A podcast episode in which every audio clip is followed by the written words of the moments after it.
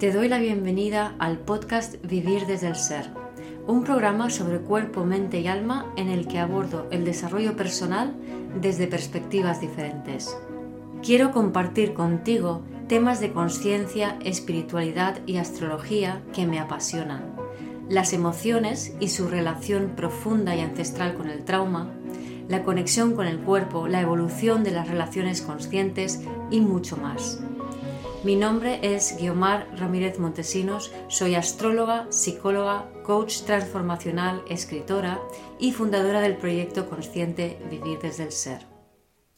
En este episodio hablo de los dragones blancos, que según mi madre son aquellas personas que entran en el sistema pero lo, entre comillas, dinamitan desde su seguridad, su claridad y su conciencia de que traen lo nuevo y tienen la seguridad de que eso es así. Entonces son personas que sostienen muy bien su, su, singularidad y que tienen muy claras las ideas de cambio.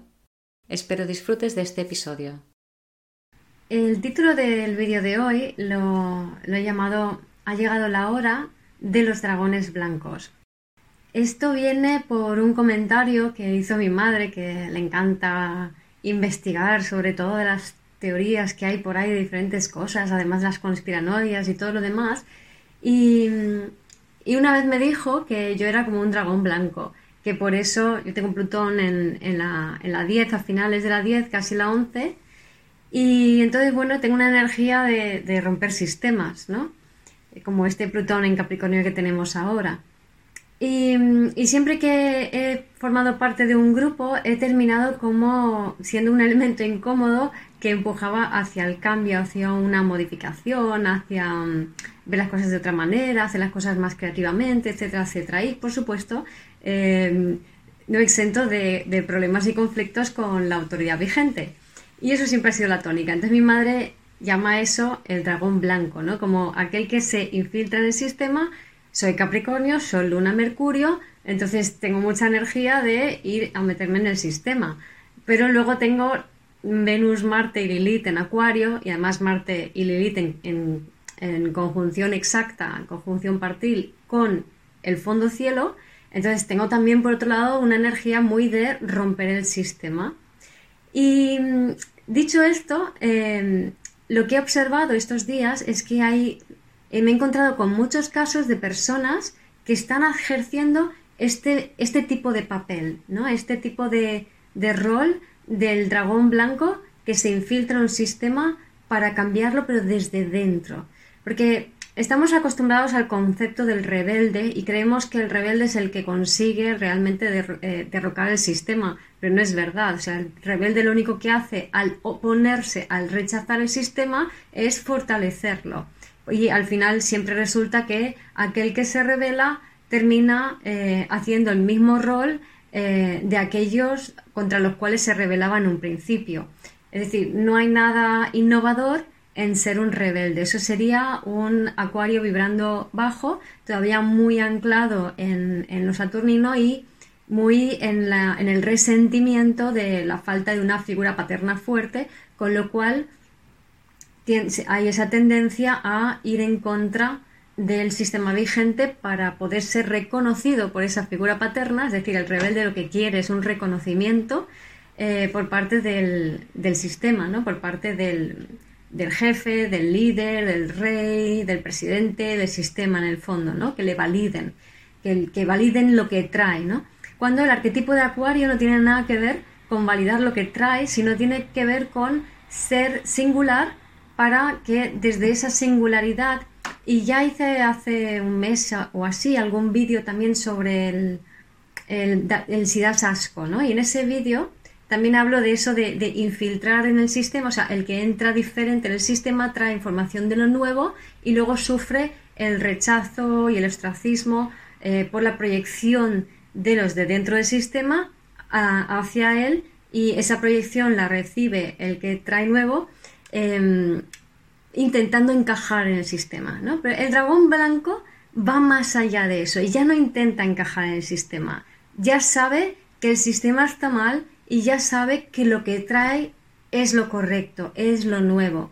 Esto es posible porque, digamos, fuera del sistema se han creado durante suficiente tiempo suficientes núcleos de personas que tienen opiniones contrarias al sistema. Por ejemplo, vamos a ver el sistema educativo, que se entiende bien y que no es algo que esté tan polarizado ¿no? por la mayoría.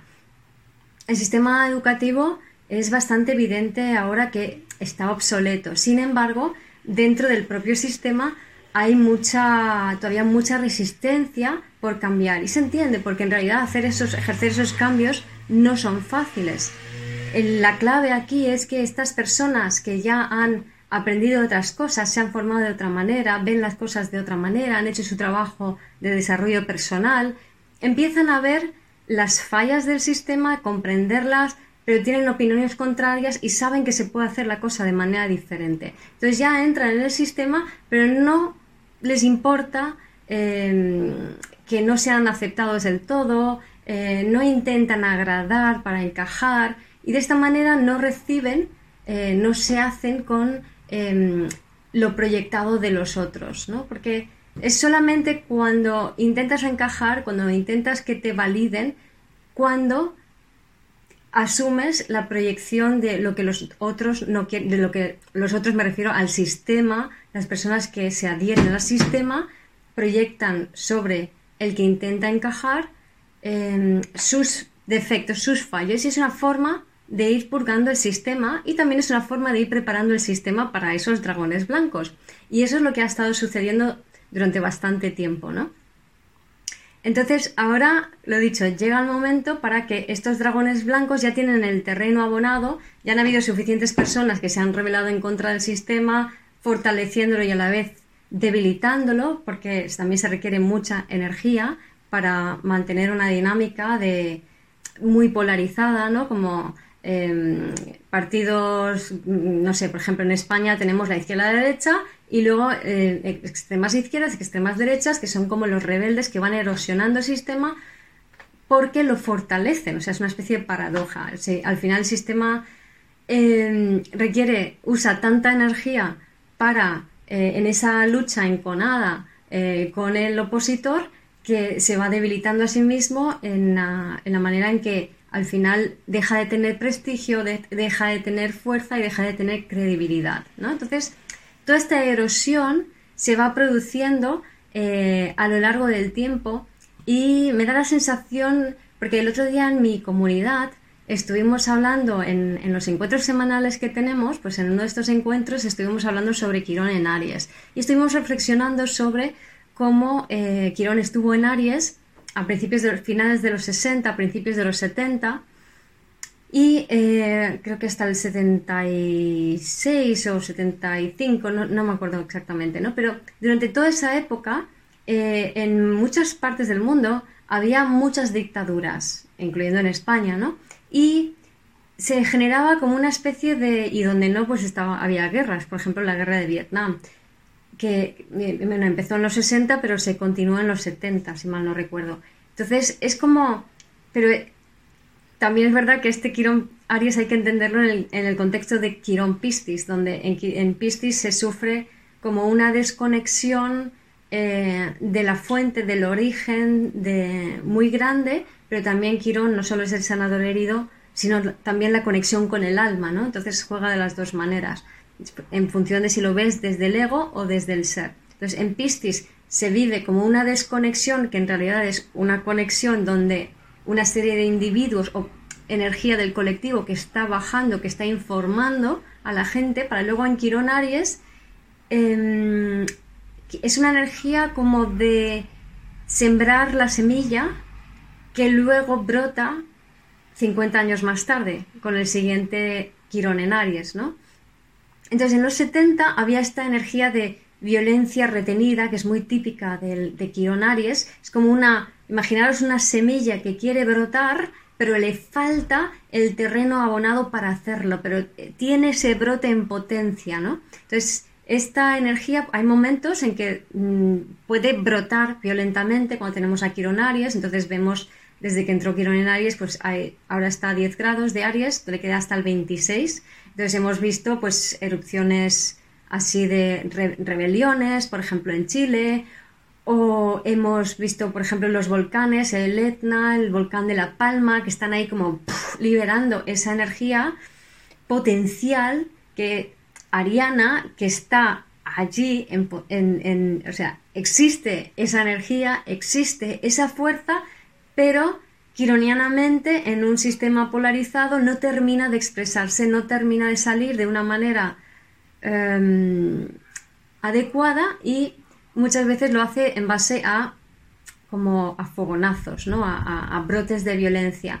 Esto, por ejemplo, en los años 70, así hablándolo en, mi comunidad, eh, vimos que había un tema común que es la, la, violencia en el hogar. Pero no me refiero a marido contra mujer, sino a la violencia hacia los niños, hacia los hijos. O sea, violencia de los padres y que a lo mejor directamente pegaban a los niños. Por ejemplo, en España se, incluso se se, decía como gracia lo de la chancla. Era famoso la madre con la chancleta que, iba y le pegaba a los niños, ¿no?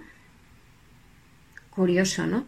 Entonces, eh, esta energía de violencia hacia los niños podía ser o directamente, conozco muchísimos casos de Quirón en Aries donde los padres les, zurraban, les pegaban, y otras veces era más tapado, ¿no? Más como es los padres o el ambiente en casa tiene mucha violencia y se ejerce como una violencia más sutil, más energética en, el hogar hacia los niños, ¿no? Entonces es como que esto empieza a generar un caldo de cultivo en la sociedad, como una semilla de se pueden hacer las cosas diferentes, pensar también otra vez en, las dictaduras, ¿no? Se pueden hacer las cosas diferentes, pero todavía no está el mundo preparado para esa semilla. Estamos hablando que también era la época de los hippies, ¿no? Entonces es como que, ay, nueva era, hippies, vamos a hacerlo diferentes, ¿no? Pero los hippies se postulan como rebeldes, no termina de cuajar la cosa, el sistema se hace más fuerte, entonces no va más. Lo mismo con las dictaduras, ¿no? ¿Y qué pasa? Que ahora el panorama es diferente. Tenemos un Plutón que ya lleva tiempo en Capricornio, le queda muy poco, y las estructuras se han ido horadando a lo largo de estos, desde el 2008, cada vez más, cada vez más, ¿no? Cada vez surcos más grandes, ¿no? Y en concreto ahora hay una, un trígono, eh, bueno, de hecho hay una cometa, eh, que también es una figura de aspectos que tiene que ver, bueno, de cometas ahora, pero bueno, es, es una energía, digamos que ahora puede estar un poco más fuerte, pero que la llevo sintiendo desde hace un tiempo. Las energías no empiezan y acaban en un día, sino que son procesos progresivos que se van acumulando energías y van decantando hacia, hacia diferentes expresiones. ¿no? Entonces, está Quirón en Aries, está haciendo oposición al Sol conjunción Marte en Libra. Entonces, Sol en Libra busca la igualdad, la paridad, la justicia, también busca la apertura, ¿vale? Busca el, vamos a, a conectarnos el uno con el otro, vamos a ponernos delante el uno con el otro y vamos a decir, ¿tú qué necesitas? ¿Yo qué necesito? ¿no? Libra es un signo de apertura. Y Marte es un signo de... Donde está Marte es donde hay mucha energía enfocada para lograr eso, pero al mismo tiempo se encuentra con mucha resistencia. Entonces veis que hay una similitud con, este, con el tema de Quirón Aries, que es mucha energía, pero al mismo tiempo resistencia entonces, todo esto genera esa energía potencial, ¿vale? Aries también se puede ver como la llama del alma.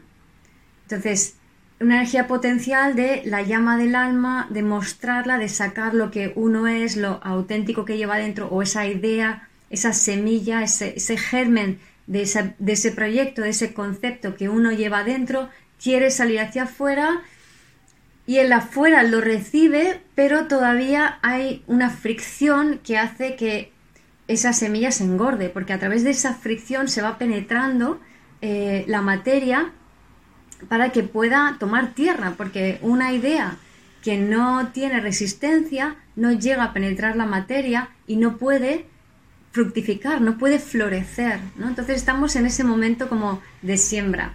Y luego está Urano en Tauro, que lleva también un tiempo, y ahí está como horadando y, como dándole uranazos, golpes a, lo, a lo fijo, a lo sólido, para que vaya creando esas grietas, para que esa semilla pueda echar sus raicitas y empieza ahí a coger, ¿no? esa, perdón, a los sudamericanos, empieza, empieza a tomar, empieza a enraizar, eh, que la palabra coger en, Argentina significa otra cosa. Em, entonces empieza, bueno, pero hablando de Marte tampoco está muy mal encaminado, ¿no? En fin, las raíces empiezan a entrar en la Tierra y em, también está Saturno en Acuario, que Saturno, como he dicho, es uno de los regentes, el regente original de Acuario. Y Saturno en su versión elevada es conciencia, ¿no? Acuario eh, tiene que ver con el colectivo, los grupos, con cómo tenemos el alma fragmentada. También tiene que ver, si lo elevamos, con el, el, ser conscientes de lo fragmentado que estamos y cómo tenemos que ir recogiendo esas piezas, ¿no? Entonces, esto evoca un poco el, honrar a los ancestros, por ejemplo, ¿no? el, reconocer em, las semillas que empezaron a sembrarse en el pasado, que a nivel, cuando estamos hablando a nivel social, esas semillas no brotan tan rápido como a, lo mejor mm, una fruta, un tomate o, eh, no sé, vemos un árbol, lo vemos crecer y va lento, eh, pues esto es un, o mejor dicho, mira, sería más como un árbol, ¿no? O sea, como un árbol que va muy lento, pero que echa los frutos y tarda mucho tiempo. Porque hoy en día le metemos abono a las cosas y, los, todos los frutos, las, verduras y las frutas crecen muy rápido, pero un árbol puede tener un crecimiento mucho más lento. Entonces, esto funciona un poco así. Es un árbol de crecimiento muy lento que va como de 50 años en 50 años, ¿no? ¿Y qué más tenemos? Tenemos eh, en Géminis a Lilith, al nodo norte y ahora mismo a la luna también. Entonces, Géminis es el signo que habla de poner en evidencia lo cristalizado y es la energía que nos ayuda a romper lo cristalizado. Entonces, vemos otra vez esta temática también con Plutón Capricornio, con esta energía potencial que hay, Neptuno ahí disolviendo, Neptuno está en un semisextil a Plutón, también está disolviendo eh, todas estas estructuras. Entonces, vemos que en general hay como mucha energía de, ir disolviendo, rompiendo y también hay un Júpiter-Mercurio, ¿no? De ir mostrando esta información nueva y esta forma nueva de hacer las cosas que sería la labor de los dragones blancos que entran en el sistema y en vez de luchar en contra, se afirman en lo que tienen claro porque ya han aprendido de, de otros de otros ámbitos, ahora entran en el sistema, que es el ámbito mayor, y ya no tienen miedo a, las críticas, ya no tienen miedo al rechazo, a no pertenecer, porque ya han encontrado mm, no lugares de pertenencia, sino ideas de pertenencia, que sería más acuariano, en, en otros foros, ¿no? en otros ámbitos. Entonces, em, también quería destacar aquí que, por ejemplo, hasta ahora estábamos muy acostumbrados a bajar la cabeza en cuanto alguien criticaba o gritaba o se intentaba imponer, porque teníamos la sensación de que era todo el sistema y esa persona era simplemente el, representante de todo el sistema. Pero no es verdad. Es decir, el que critica, el hater, ¿no? que ahora se llama así, el, el que rechaza, el que critica, el que habla mal, no representa al sistema, eh, simplemente es, son los individuos que más miedo tienen, que expresan su voz eh, de manera corrosiva, agresiva, negativa, y muchas veces hasta ahora eso lo que había hecho es que eh, los que tenían la voz diferente se, se achantasen e intentaran buscar el refugio y la seguridad del propio sistema al cual no terminan de encajar o pertenecer. ¿Qué pasa? que gracias a ese Quironer Aries y esa energía potencial, también se logra como una especie de... se deja de tener miedo a la violencia porque uno ya tiene esa fuerza dentro. Entonces la propia llama es como que llena de energía a esa semilla que se ha ido engrosando, engordando y, enraizando. Entonces ya como que no existe eh, tanto ese miedo y existe suficiente fuerza como para poder presentarse estas nuevas ideas en el sistema. ¿no? Ejemplos que, que he estado viendo estos últimos días o incluso semanas, pues un profesor de educación física que se da cuenta de que la competición em, puede ser no tan positiva siempre y que es mucho más importante en el deporte favorecer eh, la práctica, el aprendizaje de valores, eh, la propiocepción, el contacto con el cuerpo, la conexión con los demás, muy por encima de la competición. entonces él propone, él está en un, trabajando para, para una empresa y le propone la empresa el cambio y la empresa va, a pesar de que son súper competitivos, van y lo aceptan. Entonces, como que ya hay suficiente fuerza por parte del dragón blanco como para que el sistema se rinda ante él, ¿no? Eh, otro caso es un profesor de, de físicas que también introduce nuevos conceptos más holísticos dentro de su enseñanza y como que va dando perlitas y van entrando. Otro ejemplo es una mujer en, um, que trabaja para, para, digamos, para la universidad, pero en un departamento que forma a profesores universitarios, o sea, todavía más, mm, más enquistado el sistema, ¿no? Muy jerárquico, muy anticuado, muy rígido. Y ella lo ve de una manera diferente y sus opiniones son tan claras y firmes que poco a poco, incluso esas personas tan rígidas van como hmm, interesándose y abriéndose. De hecho, incluso introduce la astrología en sus clases, que es como increíble, ¿no? Otro ejemplo, eh, una amiga que está trabajando, se ha empezado a trabajar en el ayuntamiento y ahí hay, pues, eh, como en todo ayuntamiento, hay mucho funcionario.